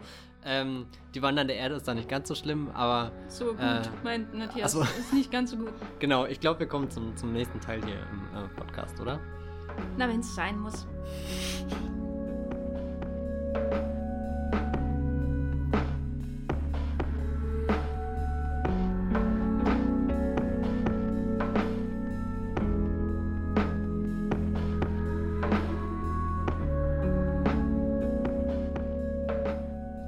Wandernden Erde musste mir was anschauen, was wieder ein bisschen mehr äh, Bodenhaftung mit sich bringt, obwohl hier auch ganz viele Menschen durch äh, Wrestling-Rings äh, gebockt, geboxt werden. Nämlich äh, Fighting with My Family habe ich mir angeschaut im Kino von ähm, Stephen Merchant, äh, wo ich vorhin auch gelernt habe, das ist ein wichtiger Mann, wenn man Ricky Gervais verstehen will. Leider habe ich äh, nicht sehr viel Verständnis für Ricky Gervais und auch The Office und so alles nicht gesehen aber kann zumindest ausgehend von Fighting with My Family sagen, dass äh, Stephen Merchant offenbar jemand ist, der es schafft, tolle Drehbücher zu schreiben, weil an sich hat mich Fighting with My Family total abgeschreckt. Ich habe dann nie einen Trailer so gesehen, sondern halt irgendwie die Prämisse mal durchgelesen und dann das Poster gesehen, was irgendwie so wie so ein super trister Film aussieht. Ganz äh, grau, gelbe Farben, irgendwie, keine Ahnung, mag ich nicht. Und so hat der Film auch angefangen, weil ich bin kein, äh, kein Fan von, von Sportarten, wo sich Menschen prügeln, egal ob das jetzt passiert wie bei äh, Creed oder, oder, oder halt eben jetzt äh, äh das Wrestling, wo ja alles nur äh, nicht, äh, wie sagen sie es im Film so schön, es ist nicht fake, sondern es ist inszeniert. Und irgendwie gefällt mir diese Idee, dass das, äh, was auch im Film dann äh, öfter mal erwähnt wird, einstudiert ist wie ein Tanz oder sowas, dass man da eine Choreografie äh, verfolgt, die, die eigentlich sehr, sehr äh, intim auch teilweise ist und, und die Menschen wirklich Vertrauen ineinander haben müssen, weil sonst funktioniert das und dann kriegt man wirklich den Ellenbogen irgendwie ins Gesicht und das kann dann wiederum tödlich enden. Das ist irgendwas, was ich in der Theorie am Wrestling mag, aber irgendwie egal, wo ich damit in Kontakt komme, stößt es mich eher ab. Ich kann nicht damit anfangen mit diesem super krawalligen Gesten, immer diesem Grunzen und weiß nicht was von irgendwelchen Leuten, die halt sich Testosteron auf die Muskeln tätowiert haben, obwohl sie die Muskeln ja auch gar nicht brauchen, weil ja eh alles nur gefaked ist. Ich meine inszeniert. Also, ähm, also hier spricht jemand, der mit Wrestling nichts anfangen kann und dann bei Fighting with My Family in den ersten zehn Minuten dachte, oh Gott, das wird der schlimmste Film, den ich mir hätte heute aussuchen können. Aber und da kommt dann vermutlich Steven Merchant ins äh, Spiel, hat der Film ein sehr großes Herz für seine Figuren, die er einführt hier. Äh, es geht um eine britische Familie, die da wohnt in dem kleinen Kaff Norwich, was glaube ich klein ist, zumindest äh, tut der Film immer so, als wäre es das Ende der Welt, sogar. Es ist weit weg von hier diesem, diesem ganzen äh, Wrestling-Zeug, was in London dann oder gerade später auch in Amerika stattfindet, was auch immer so ein, so ein farblicher Kontrast in dem Film ist, dass du irgendwie das äh, Großbritannien mit äh, den regnerischen Wolken siehst, viel grün, aber, aber hauptsächlich äh, wirkt es kalt und nass, während in Amerika, in Miami oder so, das sind die Schauplätze, die äh, gezeigt werden, sind immer sehr äh, sonnig und, und ähm, es geht sogar so weit, dass die äh, Hauptfigur, ähm, gespielt von Florence Pugh, und äh, das ist äh, eine Wrestlerin namens Paige, die es wirklich gibt. Und so selbstverständlich wie Jenny das Wort gesagt hat, habe ich auch gemerkt, oh Gott, ich bin in dieser Szene gar nicht drin und habe von nichts eine Ahnung und trotzdem rede ich jetzt hier über den Film. Auf alle Fälle, äh, wenn Florence Pugh hier ihre große Chance bekommt, als äh, äh, Wrestlerin durchzustarten, gibt es dann auch so einen Moment, wo sie mit ihrer Identität zweifelt und nicht die Außenseiterin kommt, die hier eher so wie, wie eine Goth Queen aussieht, sondern äh, sich an das äh, amerikanische Schönheitsideal in Anführungsstrichen anpasst und äh, die schwarzen Haare gegen blond eintauscht, die, die blasse Haut gegen super gebräunte Haut und es sieht wirklich sehr ungesund aus. Das fällt dann auch äh, Vince Vaughn auf, der äh, spielt nämlich ihren knallharten Trainer, der schon sehr viel ähm, Erfahrung in dieser Branche hat und am Anfang auch äh, sich als, als, die, als derjenige, der, der so irgendwie den Durchblick hat, beweist, wenn er ihren Bruder aus der Bewerbung rauskegelt, weil eigentlich sind sie irgendwie so hier in dieser Wrestling-Familie aufgewachsen und dann war das immer der Traum der Geschwister und der Bruder macht das sogar schon viel länger als die Schwester und trotzdem ist er jetzt nicht so gut und kann da rein da ist es sehr konventionell, aber wo der Film dann eben toll ist, wenn, wenn all diese, diese Stereotypen, die am Anfang eingeführt werden, am Ende wirklich ihre äh, kleinen Momente erhalten und, und gerade Vince Vaughn, wo ich mir auch nicht sicher bin, was ich von dem halten soll, der ist ja ganz toll in hier äh, den S. Craig Sailor Film, hier Dragged Across Concrete und was war der andere? Brawl. Brawl in Cell genau. Block 99. Ja, wo ich, aber dann irgendwie denke ich immer an sowas wie den Owen Wilson Film äh, Prakti.com Internship, wo ich auch nicht weiß, warum er existiert. Also ja, ich weiß, warum er existiert, aber ähm, das ist kein, kein Film, der einen Vince Vaughn als, als äh, Schauspieler näher bringt, glaube ich. Da ist äh, Fighting with My Family schon was ganz anderes, weil er hier irgendwie äh, dann doch eine kleine tragische Geschichte bekommt. Er ist derjenige, der für die anderen Leute den, den großen Sturz auf sich nimmt, irgendwie derjenige, der, der zuspielt. Und das ist auch so ein bisschen, was der äh, Film dann, dann aufteilt, seine, seine Wrestling-Typen, so du hast entweder den Star oder du hast halt den, der, der die ganzen Hits einsteckt und, und dich cool aussehen lässt im Ring. Und das sind die Leute, die es nicht schaffen werden, die immer ihrem Traum hinterherjagen. Und, und damit beschäftigt sich der Film eben auch viel mit der Frage, was ist es wert, diesen Traum hinterher zu jagen? Muss man das auf Biegen und Brechen machen oder muss man das einfach den Menschen überlassen, die das können? Oder kann man nicht eben auch äh, selbst ein Star sein, wenn, wenn das nicht für jemanden der, der vorgegebene Weg ist, äh, direkt in den Ring zu steigen, sondern eher im Hintergrund dann jemanden zu trainieren, der womöglich blind ist und, und dann im äh, Wrestlingring äh, trotzdem große Kunststücke vollbringen kann, obwohl jeder andere davor gesagt hätte, das ist eine verrückte Idee. Also da hat äh, Fighting with My Family echt sehr viele schöne, äh, menschliche, äh, ehrliche Momente auch irgendwie, die, die so ein bisschen ähm, auch in Milieu vordringen äh, in diesem Norwich, was dann so, so Richtung Arbeiterklasse geht und ständig stehen Geldfragen im Raum und hier äh, Nick Frost und Lena Headey äh, spielen hier die, die Eltern. Steht dann die ganze Zeit die Idee wieder äh, da, dass, ähm, keine Ahnung, Nick Frost halt davor irgendwie äh, als Dieb unterwegs war und geklaut hat, um die Familie wie irgendwie über Wasser zu halten. Also so ganz viele äh, Nöte, die sich da ergeben, aber trotzdem ist das eigentlich eine Umgebung, in der sehr viel entstehen kann und, und äh, da wird der Film dann auch immer größer und schöner und, und fängt zu blühen an, so wie auch äh, Florence Pughs Figur dann ähm, auftaucht und sich ein bisschen aus den eigenen Schatten heraus bewegt und den, den eigenen Vorwürfen, die, den sie sich macht. Und, und, und besonders schön ist äh, auch zum Beispiel eine Szene, wenn sie äh, hier in Amerika dann ist und mit so einer anderen Gruppe von jungen Leuten trainiert, äh, die sich ebenfalls da äh, für äh, die große Wrestling-Karriere bewerben. Ähm, und da sind dann drei äh, Frauen dabei, die halt aussehen wie Models und glaube, eine davon war auch ein Model und, und erst so, so eingeführt werden mit, oh, die sind nur da, weil sie schön sind und weil sie für die Kamera äh, äh gut funktionieren und, und weil die ganzen geilen Männer dann da drinnen total abfahren und, und, und solche Leute schaffen das weiter irgendwie. Und äh, das spielt der Film auch so eine ganze Weile mit, aber schafft es dann, äh, das total schön umzudrehen mit, was ist denn denen ihre Motivation, warum die dabei sind, dass die das nicht eben machen, weil, weil sie hier schnell auf diesen Instagram-Fame aus sind oder, oder keine Ahnung was, sondern dass eine eben selbst eine Mutter ist, die das macht, weil sie halt auch eine Tochter hat und, und äh, irgendwie auch da so, so hineingeraten ist und das ist das, was, was sie durchziehen muss. Ja, echt sehr viele schöne äh, Momente, die Vorurteile, auch meine Vorurteile, die, die sich da in den ersten paar Minuten äh, angehäuft haben, über den Haufen werfen. Und insofern kann ich euch diesen Film nur empfehlen. Und ich glaube, wer, wer eh in dieser Wrestling-Szene drin steckt, bekommt ganz viele tolle Insider mit, wo, wo der einzige ist, den ich verstanden habe, irgendwie Dwayne Johnson ist, der durchs Bild läuft und auch eine mini kleine Rolle hat. Äh, ich glaube, er ist auch Produzent von dem Ganzen. Und dann gibt es einen sehr tollen äh, Fast and Furious äh, Insider, den ich dann wiederum äh, verstanden habe. Nennt wenn, er jemanden Candy Ass? Nee, das nicht, aber er ah. ruft jemanden an, nämlich Nick Frost, und äh, Nick Frost denkt halt, ja, Dwayne Johnson ist bestimmt nicht am Mikrofon, äh, am, am Telefon, du äh, willst mich wohl hier äh, verarschen. Äh, wenn, wenn du Dwayne Johnson bist, dann bin ich Vin Diesel und dann kommt von der, äh, sagt Dwayne Johnson, oh Gott, hoffentlich nicht. Ach du Scheiße.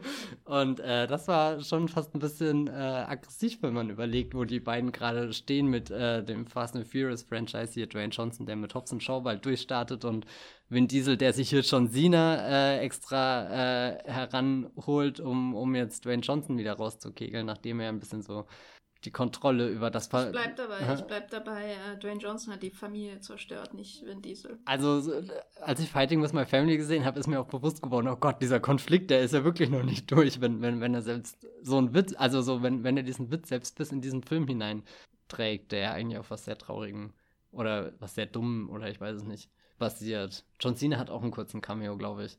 Also zumindest wird er erwähnt. Ich weiß nicht, ob er. Vielleicht wird John Cena so zum Familientherapeuten von Vin Diesel. Das wäre interessant, oder? Weil wenn er von äh, Pablo geschickt wird und dann ist hier, äh, äh, äh, wie heißt er? Walker? Paul Walker? Paul. Ist oben im Himmel und sieht die Familie, wie sie auseinanderbricht und schickt dann so John Cena runter auf die Erde, damit er die, äh, die zwei Stammesführer wieder zusammenführt. Oh Gott, ja, jetzt reden wir schon wieder über eine andere Filmreihe. Aber eigentlich Fighting with My Family ist ganz nett und den könnt ihr euch mal anschauen, wenn ihr ihn noch irgendwo im äh, Kino äh, seht. Allein um diese ganzen britischen Akzente äh, zu hören.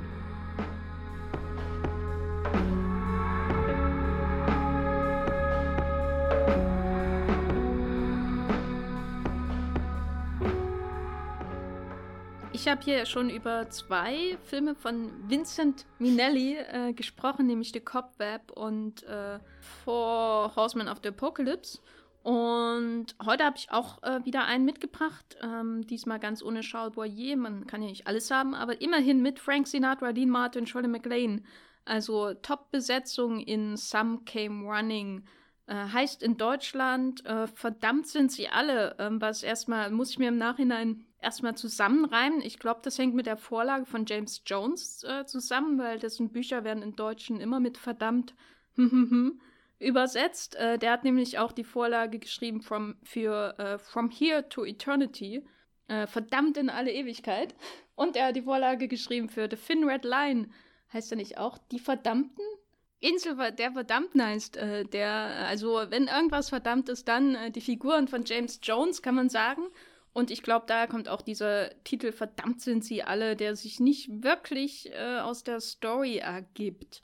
Ähm, vielleicht so viel zur Erklärung. Some Came Running spielt im Jahr 1948, kam aber äh, 1958 in die Kinos, ungefähr ein Jahr nachdem der Roman erschienen ist. Der Film basiert auf den autobiografischen Erlebnissen, auch teilweise von James Jones selbst, der ja auch im Krieg war Darauf basiert ja auch äh, The Thin Red Line, seine Erlebnisse in Guadalcanal und äh, From Here to Eternity. Ähm, das sind ja alles autobiografisch geprägte Erlebnisse, die er da verarbeitet. Und ähm, Some Came Running ist quasi dann die Geschichte nach dem Krieg.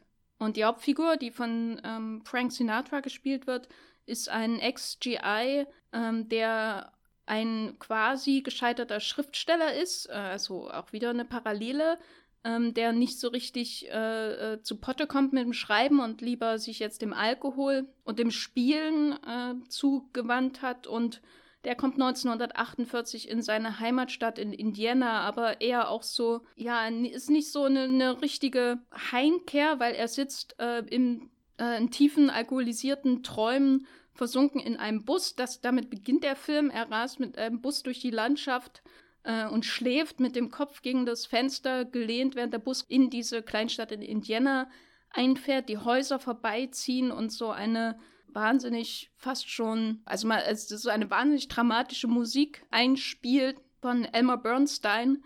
Äh, und, und man denkt so, oh mein Gott, also eigentlich ist das Bild to total harmlos, weil er sitzt da und schläft und der Bus fährt in eine schöne kleine Kleinstadt in Indiana, aber die Musik und das Tamtam -Tam und so äh, lässt was ganz anderes erwarten. Er sitzt da nicht ganz äh, willig drin, weil er hatte wahrscheinlich vor, da hinzufahren, aber hat äh, so gesoffen, dass seine ähm, Bekannten in Chicago, wo er herkommt, oder wo seine letzte Station war, äh, ihn quasi besoffen in den Bus gesetzt haben und der ist da über Nacht dahin gefahren und wacht quasi in dieser Kleinstadt auf äh, und äh, steigt aus und auf einmal ist er wieder in der Heimat und das ist natürlich so dieses klassische verkaterte Feeling, was sich dann über den ganzen Film liegt, weil äh, da hat er natürlich ein paar Probleme in der Heimat. Er war da seit Jahren nicht mehr da. Er hat dann einen Bruder und mit dem er ähm, zerstritten ist.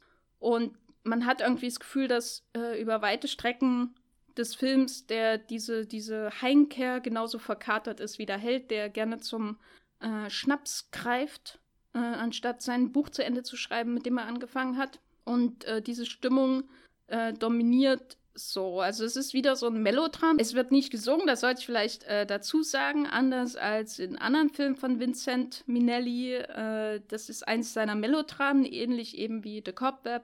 Und eins seiner äh, Melodramen, das nicht katastrophal gefloppt ist, anders als The Cobweb. Some Came Running hat mehr Oscar-Nominierungen bekommen, fünf an der Zahl, und war auch recht erfolgreich das hat sicherlich mit den Stars auch äh, zu tun und mit dieser Heimkehrgeschichte, in die sich viele hineinversetzen könnten. Also anders als eine Cobweb wird halt hier nicht zwei Stunden lang über Vorhänge in einer psychiatrischen Anstalt geredet. Man versteht schon, warum das äh, ein Erfolg ist. Ist ja, ist ja auch ein berühmter Autor, der den Roman geschrieben hat. Ähm, und die Geschichte ist so eine echte Nachkriegsstory, Familiendrama, passt sich sehr gut ein hier in unseren Podcast über die wandernde Erde und Fighting with My Family, muss man sagen. Die, die Elterngeneration ist quasi schon dahin verschieden. Äh, die Brüder sind zerstritten und äh, der, der, der verlorene Sohn kehrt, kehrt in die äh, Kleinstadt zurück. Ein Anhängsel hat er, nämlich äh, Shirley MacLaine, die so eine Gangsterbraut slash Prostituierte spielt. Er trifft äh, einen anderen halbseidenen Charakter, nämlich den professionellen Spieler, der von Dean Martin gespielt wird. Äh, und auf der anderen Seite hat man eben so eine, so eine ähm, Kleinstadtlehrerin, in die er sich verliebt. Äh, und man hat natürlich den Bruder, der, der Geld macht. Und wenn man sich so diese Figuren genau anschaut, dann erinnert das schon sehr stark an so ein Western-Setting eigentlich. Also auch, dass dieser Held wieder zurückkehrt in diese Stadt und man hat die Heilige und die Hure, wenn man so will, und man hat die, den Spieler wie, weiß ich nicht, äh, John Carradine in ähm, Stagecoach. Dachte schon.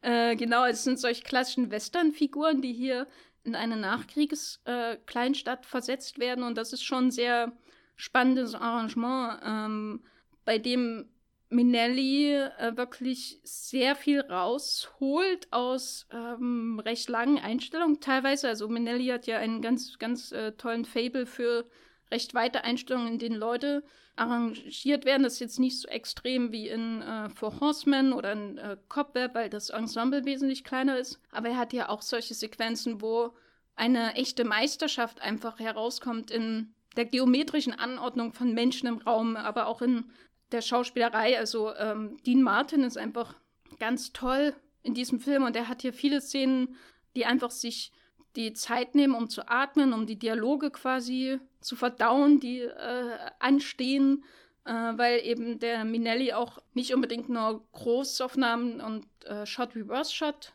quasi als Konzept nimmt, sondern er, bei ihm ist die Großaufnahme das immer sowas, was einen in den Magen schlägt.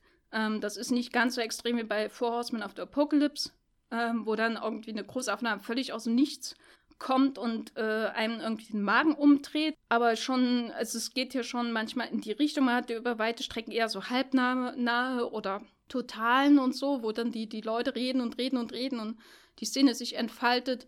Und ähm, dann plötzlich kommt irgendwie mal eine Großaufnahme zwischendrin. Und ein der, der berauschendsten Szenen im ganzen Film, ähm, wo man wirklich das Gefühl hatte, was ich bei Minelli immer mal wieder spüre, dass es so hervorbricht, ist, dass wenn er irgendwie der Film ähm, selbst so die Kontrolle übernimmt und alle Re allen Realismus aus dem Fenster wirft und seine Figuren irgendwie zu steuern scheint. Also das ist ganz seltsam, ist fast schon ein Fantasiemoment, äh, ist diese berühmte Kussszene zwischen ähm, Frank Sinatras Figur und dieser Lehrerin, äh, Schrägstrich Angelistin oder was auch immer, die er sich da verliebt, die natürlich sofort sein äh, äh, Talent erkennt. Da gibt es so eine Szene, wo sie irgendwie im, Vorder äh, im äh, unter Fenster ganz normal beleuchtet irgendwie reden auf der Couch und dann stehen sie auf und bewegen sich so ganz leicht auf die Kamera zu und dann kommt es zu diesem Kurs und genau in dem Moment, äh, wo sie sich näher kommen, äh, werden sie komplett in Dunkel gehaucht, so aus dem Nichts heraus, als wäre da nicht hinter ihnen eigentlich ein Fenster, was den ganzen Raum äh, hervorragend beleuchten würde. Und man sieht so, wie er ihr die Nadeln aus dem Haar zieht und ihr Haar aufgeht und sie aus ihrem Korsett quasi gelöst wird, dass sie, dass sie alles sehr regelkonform und äh, trist macht. Und sie sind so in Dunkelheit gehaucht und kommen sich näher. Und das ist eine der größten, tollsten Szenen, die ich äh, irgendwie in irgendeinem Minelli bisher gesehen habe. Und das ist so einer der Momente, ähnlich wie in Four Horsemen, diese, diese Blutrot, Blutrot-Regenbogen, Kriegssequenzen, die da vorkommen teilweise.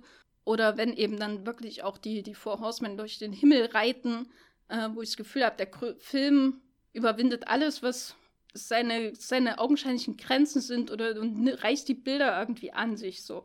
Auch wenn es dann die, der Realismus eigentlich der Szene dem entgegenstehen wird, das wird alles so dem, dem Bild, der, dem Gefühl äh, untergeordnet. Das Gefühl äh, dieser Figuren, das sie da erleben, nimmt irgendwie alles in Beschlag und der Film äh, unterstützt sie dabei und dann kommt eben sowas raus, wo du denkst, das ist doch eigentlich verrückt, ne? Weil sie dann auch wieder zurückgehen und es liegt wieder ganz normal und denkst, hä, was ist denn jetzt eigentlich passiert? Da habe ich gerade die Augen zugemacht, da habe geträumt zwischendurch. Solche Momente gibt es ein paar Mal in Some Came Running, der eigentlich jetzt nicht so farbprächtig ist wie viele andere Minelli-Filme. Die dominieren eher so Erdtöne. Es ist eben eine Kleinstadt in Indiana, da ist nicht so viel äh, mit Farbe los, bis eben dann äh, das große Finale kommt, über das ich jetzt gar nichts sagen will, aber das ist dann so ein Rausch und ein Wahnsinn. Es hat mich ein bisschen an äh, das Finale von ähm, Blowout von Brian De Palma erinnert. Da hat man das Gefühl wirklich, dass die Nähte der Kleinstadt brechen, dass, dass alles rauskommt, was sonst unter diesen engstirnigen, äh, in diesem engstirnigen, dieser engstirnigen Nachkriegswelt so festgezurrt ist. Das bricht alles auf und bricht heraus und es kommt so ein einziges buntes Geschwür raus, was Tod und Verderben über den Menschen bringt. Äh, und das ist Minelli, sag ich mal. Vorher kannte ich ihn eigentlich nur für äh, Home from the Hill mit äh, Robert Mitchum, der mal in Bologna lief und dann eben vor allem diese Musicals. Dafür ist er eigentlich am berühmtesten für seine Musicals und sowas wie Meet Me in St. Louis und so. Äh, und als ich Meet Me in St. Louis mal in Bologna gesehen habe, da habe ich hinterher gelesen, dass diese Horrorsequenz, die da mitten in dem Film vorkommt, sie total ungewöhnlich ist und überhaupt nicht in den Film passen. Wenn man jetzt aber diese ganzen Melodramen von Minelli anschaut und ich glaube, äh, ich bin gerade mitten in einer äh, Retro seines ganzen Werkes, ohne es zu wissen. äh, dann, dann wirkt das auf einmal gar nicht mehr überraschend. Äh, es ist eher so, dass es immer auch da ist. Und sein Melodram ist eben etwas gleichmäßiger über alles verteilt. So, und in Meet Me in St. Louis hast du halt die süßlichen Geschichten, wo dann mittendrin diese Halloween-Horror-Sequenz ist. Und das ist aber völlig homogen irgendwie für Minelli. Er findet diesen Horror ähm, in seinen Melodramen in ganz normalen Menschen, die, die eigentlich gar nicht so schlimme Sachen machen oder so. Es sind ja keine äh, Film Noirs, Leute, wo Leute irgendwie die ganze Zeit einander umbringen oder betrügen oder so, sondern eher so ganz normale Familiengeschichten, wo manchmal Nazis vorkommen oder die vier Reiter der Apokalypse, kann ja passieren. Äh, oder eben so eine, so eine ähm, Klinik oder hier eben ein, Typ, der äh, gut geerbt hat, dank seines Schwiegervaters und äh, der seinen Bruder quasi verstoßen hat. Und da kommt dann so dieser Horror raus, wo man es am wenigsten eigentlich erwartet. Ich will gar nicht weiter zum äh, Finale irgendwas sagen. Das hat mich weggeblasen. Und äh, ich kann ihn euch, also Some Came Running, absolut empfehlen. Ich habe mir den äh, auf so einer spanischen DVD gekauft, gibt es bei Amazon ähm, durchaus bezahlbar, gibt es natürlich auch als Region One DVD aus den USA.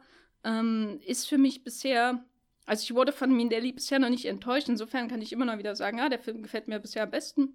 Und äh, äh der äh, gefällt mir jetzt auch wieder ganz hervorragend, genau wie The Cobweb und Four Horsemen. Und ich werde hier sicherlich noch über den ein oder anderen äh, Minelli reden, insbesondere die Melodramen. Egal, was ihr von Frank Sinatra haltet, äh, schaut euch den auf jeden Fall an. Dean Martin ist super in dem Film und Shirley MacLaine ist wahnsinnig, wahnsinnig, wahnsinnig jung. Und das ist doch auch mal was. Wort für einen Oscar nominiert. Äh, Some Came Running, aka Verdammt sind sie alle.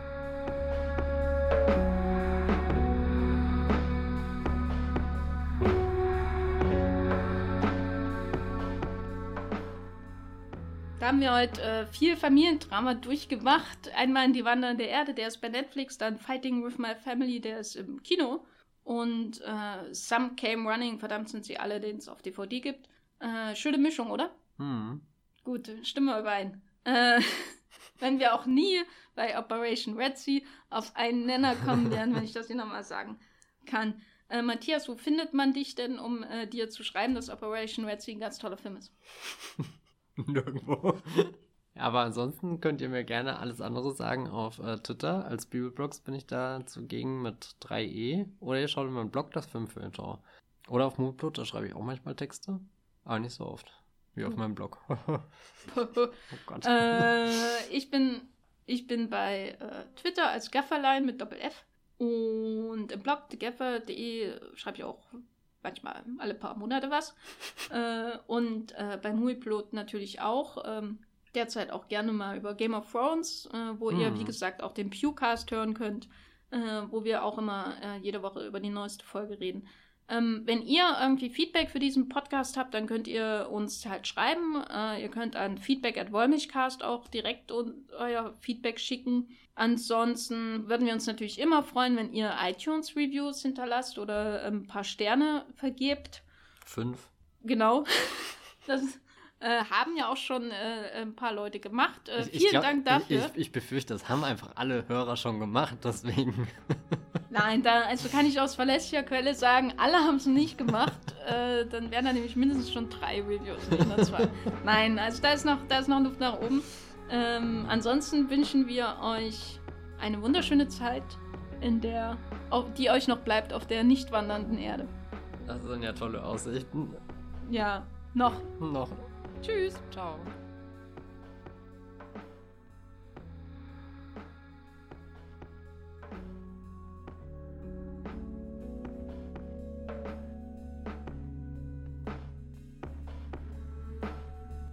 Der Wollmilchcast wird produziert von Jenny Jecke und Matthias Hopf. Unser Intro und Outro stammt aus dem Song Slam Canto von Kai Engel.